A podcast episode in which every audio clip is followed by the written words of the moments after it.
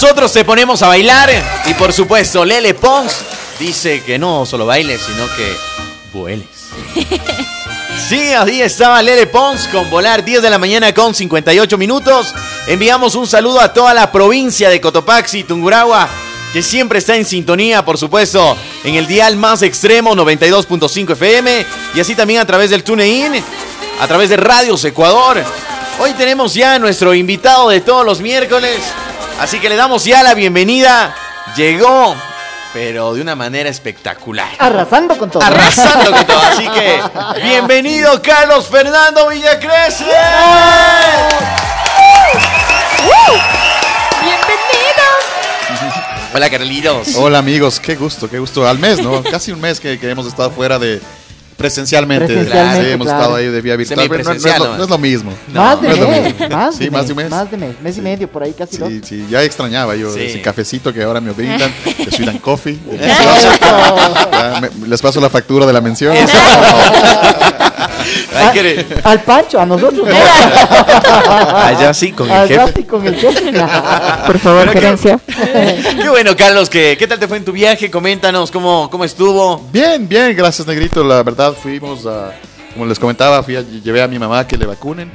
Qué Y bueno. aproveché también para, para ponerme el shot, ya me pusieron el chip. Ah, ya. Ahora estoy hablando que con claro alguien que me ponga el salto, porque me ponga el chip y no tengo el salto, estamos complicados, ¿no? Ay. no podemos comunicarnos. Estamos, estamos a mano ya. sí, sí. Ya ahorita dijiste esa, esa publicidad de esa empresa de Claro. telefonía. entonces- Ah, sí, sí, sí, bueno. Sí. Bueno, también démosle a Movistar y CNT. estamos, estamos completos. Oye, ¿no, ¿no se te ha pegado el, el tenedor tal vez? No, no, no, no, no, por suerte no. Lo que se me ha pegado son buenas vibras, imanes de buenas vibras. Qué bueno. Siento que me están monitoreando, ¿no? O sea, Sí. como que me manejan con un control Satélite. remoto, sí, con un satélite. Pero es súper bueno porque aprendo Claro, más. Es muy Sí, bien, sí, sí, muy bien. Oye, porque has detectado también nuevas peluquerías, ¿no? Sí, sí, sí, sí, ya me, me, me, me volé el cabello Sí. porque... Hoy vino sin un pelo de tonto. Exactamente, hoy sí no tengo un pelo de tonto.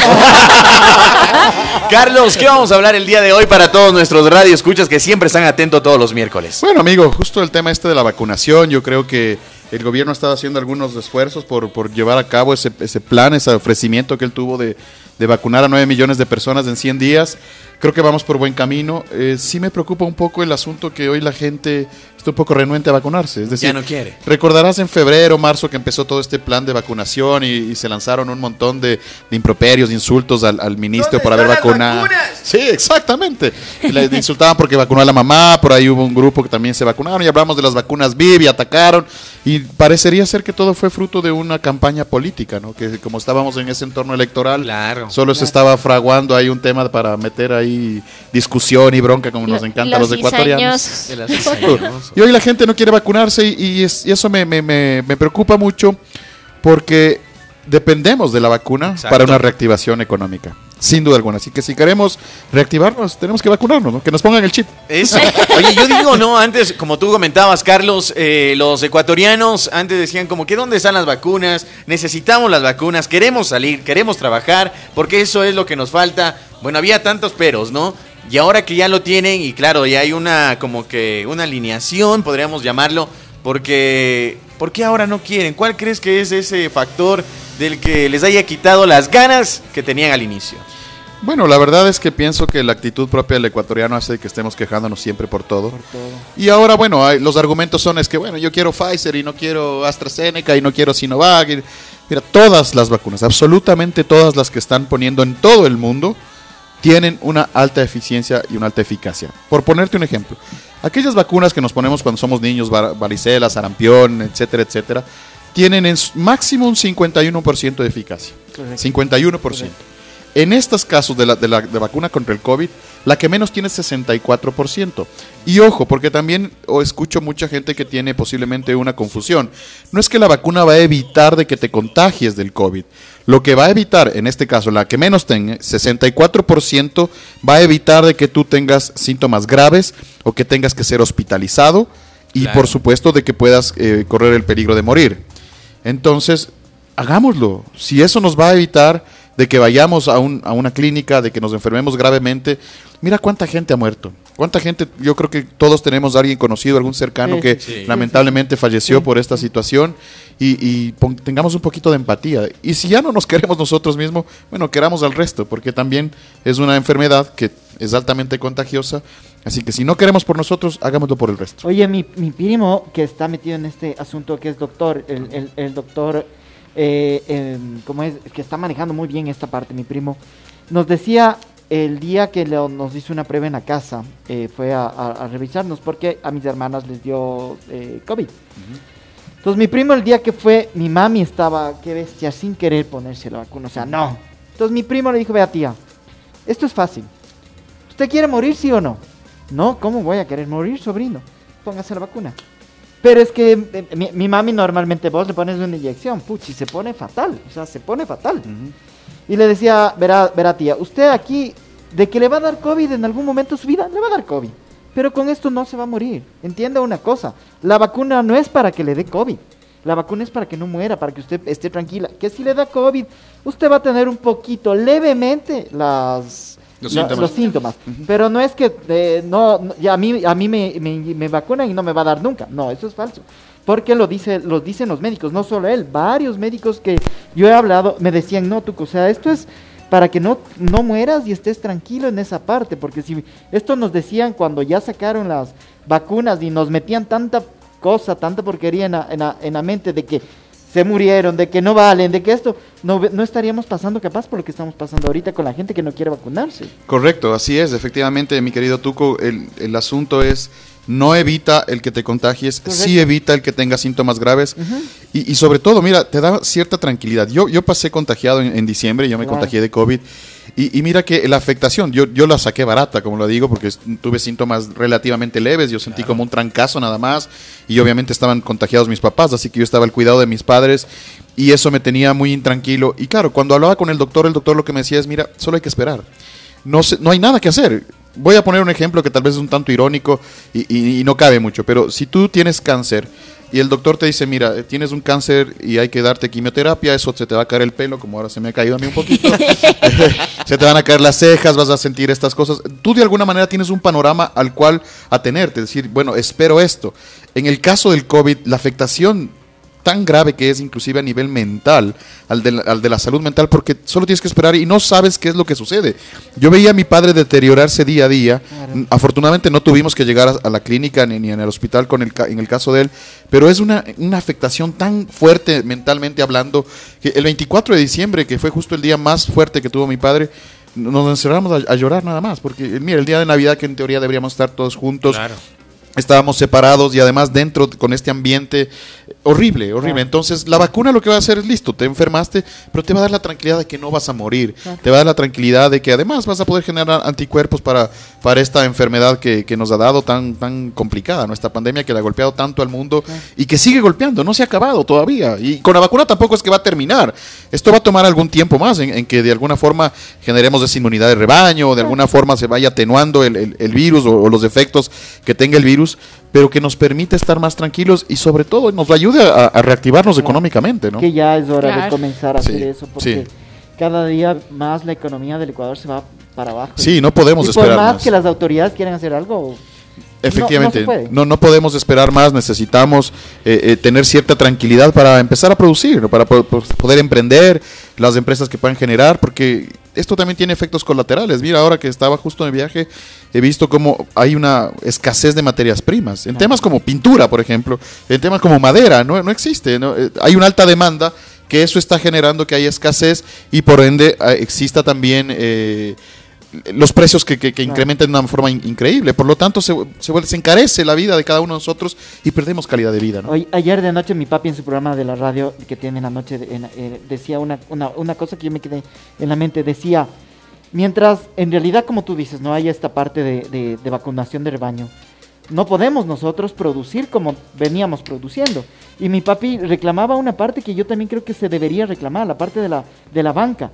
Los banqueros son los únicos que en realidad nos están cobrando y sacando la madre a todos. Pero no hay, no hay liquidez. ¿Cómo pagas las deudas con, con los bancos? ¿Cómo todos los días te llaman a, a molestar, a decir, paga, paga, paga, paga, paga? Que está bien, ¿no? Nadie, no, o sea, si hay pícaros, como decía mi papá, de los que no les gusta pagar, es verdad. Pero hay gente honesta que no es que no quiera pagar en este momento. Eh, no puede pagar porque lastimosamente no están... No tiene los No recursos. tiene los recursos, no hay ingresos. Entonces, en esa parte, ojalá la parte de la banca comprenda que no todos son la, la- la misma cosa.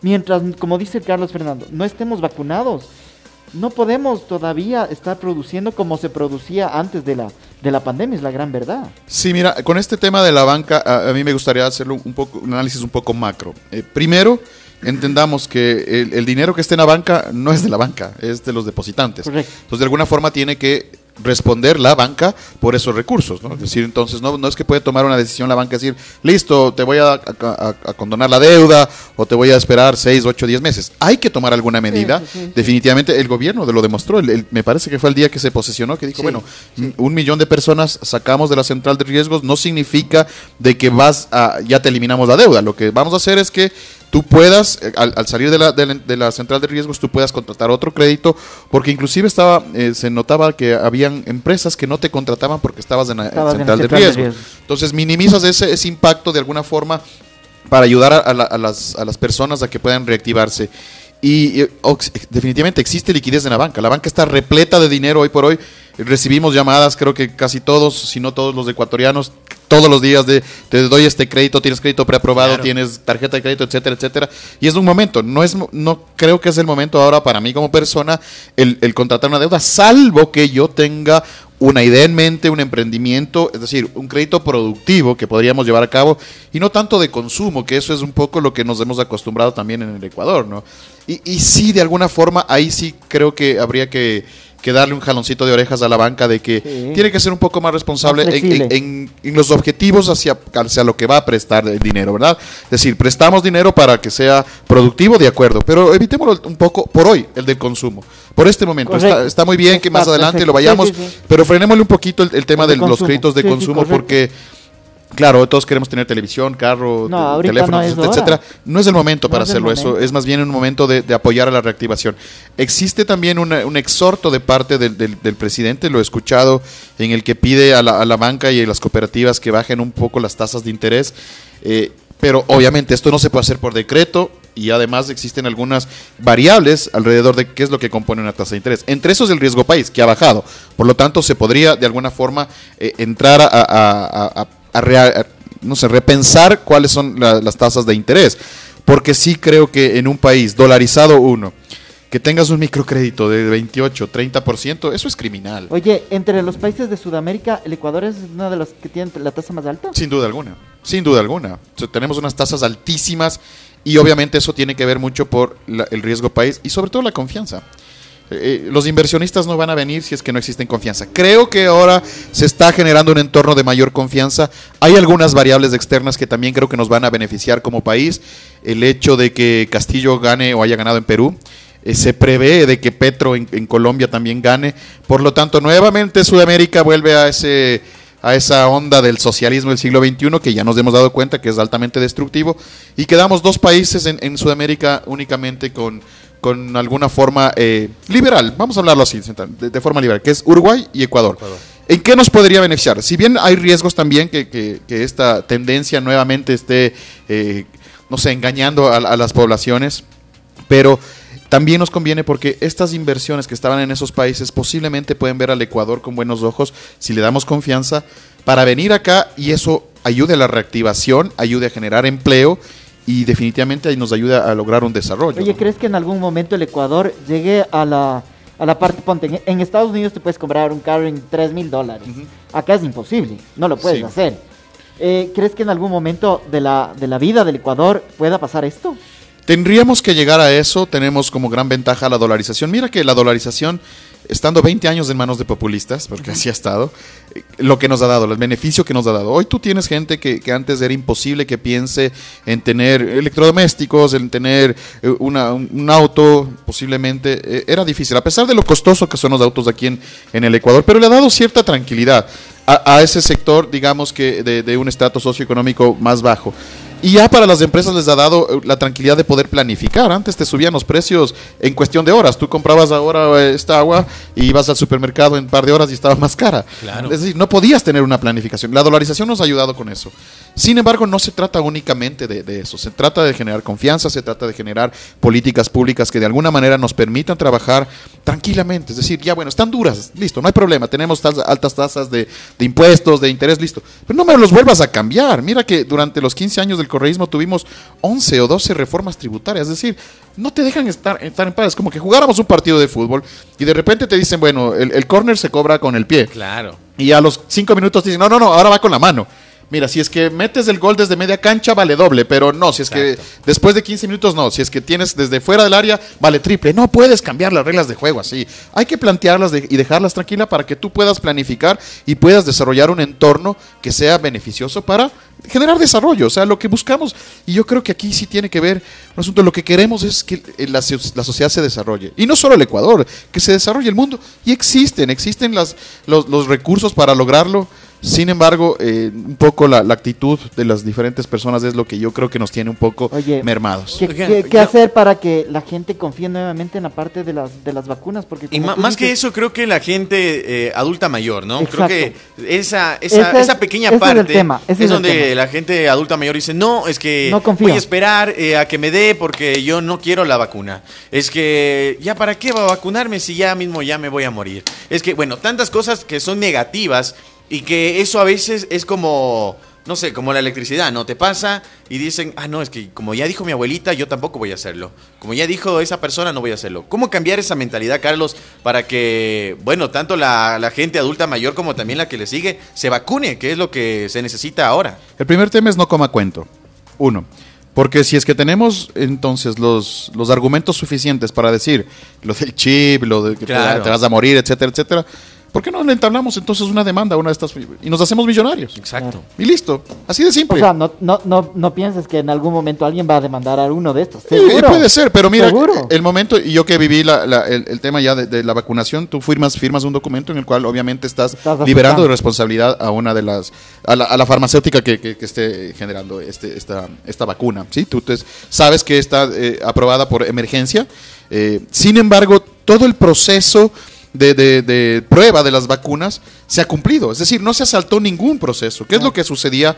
Por- nos- veo argumentos de gente que nos dice, no, pero es que antes la vacuna te tomaban 10 años desarrollar una vacuna. Sí, estoy de acuerdo, pero ¿qué es lo que pasaba? No tenías los recursos suficientes. Exacto. Hoy el mundo entero puso miles de millones de dólares para el desarrollo. Dos, no existía la cantidad suficiente de voluntarios para las pruebas de vacuna. Voy a poner un ejemplo. eh, si es que se quería desarrollar la vacuna contra el SIDA. Bueno, yo no tengo SIDA y ese egoísmo típico de la gente, no tengo SIDA, tampoco tiene alguien cercano a mí, no me puede contagiar si es que no es solamente por transmisión sexual o, por compartir eh, jeringas o ese tipo de cosas, ah, no me interesa. Entonces no había el, interés de, muchas personas ser voluntarias para las pruebas. En este caso sí hubo, hubieron es- esas pruebas. Dos, la, la secuencia del genoma se hizo en esta ocasión en apenas eh, una semana. En una semana ya se estuvo secuenciado el genoma del, del virus y en cuestión de 11 días ya estuvo desarrollada la vacuna.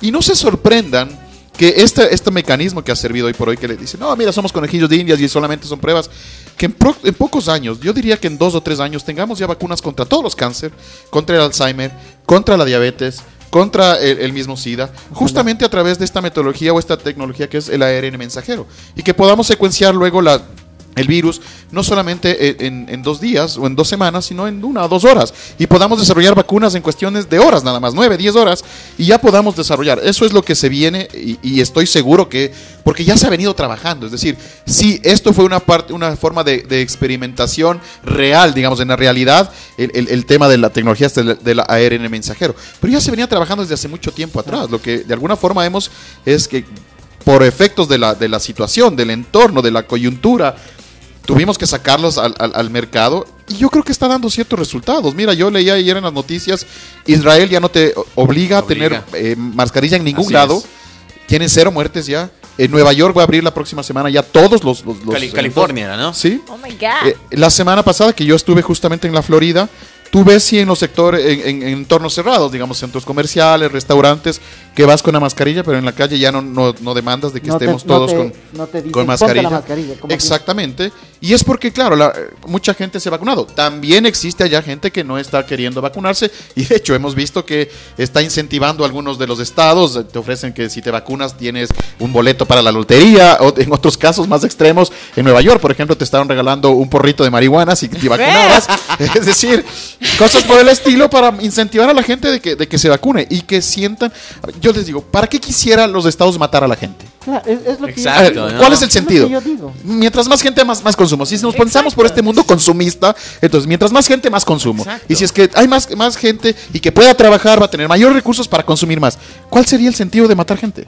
No, que no, estamos- no hay un sentido. Que, que el ¿no? mundo está está súper poblado. Mentira. Si nos juntamos todos, hombro a hombro, Eso. no llenamos ni siquiera el territorio de Noruega. Sí, Mira. no, no hay tal. No hay tal por ahí. Oye, Carlos, el mensaje que les darías a la gente para que, bueno, tú ya te vacunaste, ¿no? Eh, ¿Cuál es ese mensaje que le darías a todos quienes nos están escuchando en este momento? Que no le tengan miedo a la inyección, que vayan, se vacunen, que no es solo el cuidado de ellos, sino de todos en conjunto, como tú lo dices, a tu familia, de tu vecino, de tu amigo. ¿Cuál sería ese mensaje que tú Miren, les sientan un poquito de empatía. Vean lo que ha pasado a su alrededor. Estoy seguro que si no todos, la gran mayoría tenemos a alguien que falleció por esta enfermedad, por esta maldita enfermedad en realidad. Eh, tengamos esa empatía, si no es por nosotros, por los demás. Mira, yo conversaba con un doctor allá y me decía, yo no estaba seguro de vacunarme porque no, no porque no sirva para el COVID. Y esta era la explicación. Y fue de hecho uno de los argumentos más sólidos que yo escuché de una persona que no quería vacunarse, pero que sin embargo se vacunó. Él, me- él es doctor, Ya. me decía, mira, nos cuidamos en casa muchísimo, andábamos siempre con mascarilla, súper herméticos, entonces mientras estábamos así, yo no tenía ningún problema. ¿Qué pasó? Mi familia ya se vacunó, empezó a salir, se me fue cerrando un poco el círculo, me quedé yo solo y dije, bueno, si yo me contagio podría matar a mi familia o podría Exacto. matar a, mi- a mis pacientes. Ahora me vacuno, yo creo que la vacuna es, es plenamente eh, segura para el tema del COVID. Lo que no sé es que podría tener un efecto secundario en dos o tres años, en sentido de que tal vez me afecta alguno de los órganos. Pero es vivir hoy o tenerle la, la duda de que qué pasaría si no me vacuno y por mi culpa falleció Sí, mi padre, exacto. mi abuela, mi es hijo, mi tío, ¿no? mi hermano, mi profesor, mi amigo, etcétera. Mira, ahí está, 11 de la mañana con 20 minutos. Hoy conversamos con nuestro invitado de hoy, Carlos Fernando Villacreces. Y como siempre, ya sabes, Carlitos, La pregunta del día. la pregunta de la mañana. Vengo Ya vino, ya vino bilingüe. Oye, Carlos, la pregunta dice, ¿cuál es ese sueño, el último sueño que tú recuerdas? ¿Cuál es el último sueño que tú recuerdas? El último sueño que yo recuerdo. Sí. El último sueño fue ayer. Ayer tuve el último sueño. ¿Cu- O sea, ¿Cuál era ese Al sueño? despertarme. Coméntanos. A ver, te voy a comentar una experiencia y es que eh, hace un, mes atrás una tía también fue, se fue de viaje y, nos encargó a, a su perrita ¿Ya? eh, en casa y llegamos a tener tan cariño, tal cariño con la perrita que ayer la soñé, ayer soñé en la perrita y, y todo ese cariño que, que generamos con, con la perrita, toda una compañía. Entonces, creo que los, los animalitos también nos ayudan un montón para, para todo lo que es la salud eh, emocional. bueno. ¿no? Yo creo que eso ayuda un montón. Creo que les falta solamente hablar, pero Y no tienen esa más, ¿no? malicia y es, es increíble. Así Oye, Para que se te acerque y te diga, ¿estás Oye, bien? oye, amigo, la- a- ahorita que me manda el Rena que, que está pasando por el proceso de Sí. COVID, me manda algo y me, me dice, Tuco, mira lo que, lo que acabo de encontrar. CNN. AstraZeneca dice que su tratamiento con anticuerpos no proviene, no proviene el COVID-19 sintomático después de la exposición. Sí, lo que te digo es que no va a evitar de que te contagies. Tiene que Y puedes tener síntomas, pero no vas a la gravedad o a la muerte. Es decir, no vas a necesitar, si es que tú te vacunas, no vas a necesitar ir a la clínica, a que estés en terapia intensiva, que estés intubado o, a- o que fallezcas. ¿Por qué no tenemos un poquito de empatía, por ejemplo, en los doctores? ¿Sabes de esa gente cómo está durante, vamos, un año y, Un medio, año y en- medio. En, este tema? Que están trabajando literalmente 24 horas, De, horas. exhaus- de forma exhausta. Yo les decía hace un momento, yo no tolero la mascarilla. Yo, yo por mi trabajo, que yo trabajo en casa, así que no me expongo, no ando con mascarilla. Pero cada vez que me pongo ese- esa, esa cosa, casi digo una mala palabra, me, me siento como que prisionero. Imagínate los doctores que tienen que pasar tanto tiempo, que no ven a sus familias, que, que, que han- en verdad han estado luchando. Y obviamente como médicos, ¿cómo deben sentirse ellos cada vez que un paciente Claro. fallece Claro. de ellos? Es decir, es como que Qué, qué dolor tan fuerte. Sí. Entonces, sí, no es, que, no es que la vacuna va a evitar que te contagies, no es que va a evitar de que tengas síntomas, lo que sí va a evitar es que tú tengas síntomas graves, de tal manera que no necesites ir a la clínica o al hospital, a terapia intensiva, y tampoco que fallezcas. Así que podamos cuidarnos en casa, tomándonos una agüita eh, ahí de manzanilla, Un un, caldito. de sweet and coffee. Eso. ahí. Y, y- y eso, es, eso es todo, amigo. Oye, Carlos, ¿qué tal eh, nuevamente agarrarte de la piola? En, en vivo y en directo. En vivo. Bueno, siempre es fantástico agarrarse de la piola, ¿no? Sí. a los tiempos. A los tiempos, sí. Sí, bueno. a los tiempos. Buenísimo, buenísimo. Siempre a mí me encanta este espacio y, y- y qué mejor con, con ustedes, con buena compañía. Qué bueno, Carlos, te enviamos también nosotros un abrazo enorme, que te vaya muy bien en todo lo que conlleva este miércoles. Y bueno, y sigue en sintonía de extrema también, ¿no? En tu auto, en donde quiera que vayas. Sí, sí, sí. Sabes que ahora ya eh, evito antes de venir a escuchar porque si no me sorprendes con la Sí. pregunta. Hoy, hoy fue suave. Hoy pero- es tranquila porque pero ¿sabes viaje. Hasta ahora sigo pensando en la última pregunta que me hiciste en la entrevista que ¿Cuál era? ¿Cuál? Y era que, ¿qué tienen? eh, me parece que me decías las vacas cuatro y las mujeres dos, alguna Ah, cosa ya te así. digo en interno. Y, y la verdad es que me quedé pensando, digo, No, bueno, no preguntaste. ¿qué seré? ¿Qué será? No, No, no preguntaste. No, la verdad no, esta vez no hablé con el señor Google, quise No. preguntártelo directamente a Ya, ti. ya vamos en interno. ¿Qué tiene? Era, ¿qué tiene la vaca 4 y las mujeres 2? Sí, exactamente. Sí, ya Sí. vamos a ver. Pero más o menos te imaginas. Eh, no, la verdad no, no me imagino Sí, mucho. dijo, pues, la, la- Sí, yo dije que eran las glándulas mamarias, pero la verdad, ¿sabes qué? Lo que pasa es que se me hace súper súper complicado y difícil comparar una vaca con una mujer. ¿no? O sea, no, no creo. Para mí la mujer es un, ser sublime, ¿no? ¿Y la vaca? Para comerla. Una carnecita nunca Sí. mal. ¿verdad? Seguimos con música aquí en Extrema 92.5 FM. Solo temazos. A la leyenda viviente Yandel.